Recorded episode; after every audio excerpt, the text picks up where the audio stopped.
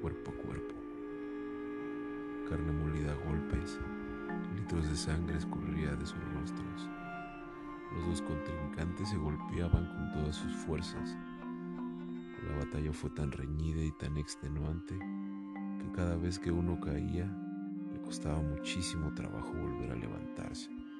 Era una verdadera masacre, terrible. Uno golpeaba y el otro contraatacaba. Batalla no cesaba hasta que llegó el último round. Uno de ellos concentró toda su fuerza en un uppercut certero a la mandíbula y se le apagaron las luces, mientras el otro celebró como nunca su victoria. En una esquina, los problemas, los miedos y las inseguridades. Y en la otra, Pedro, Sebastián, Pablo, Esther, María, o el nombre que quieras, pero pelea tan duro y tan arduo que fulmines a tus problemas, inseguridades y miedos derrotados y tendidos sobre la lona.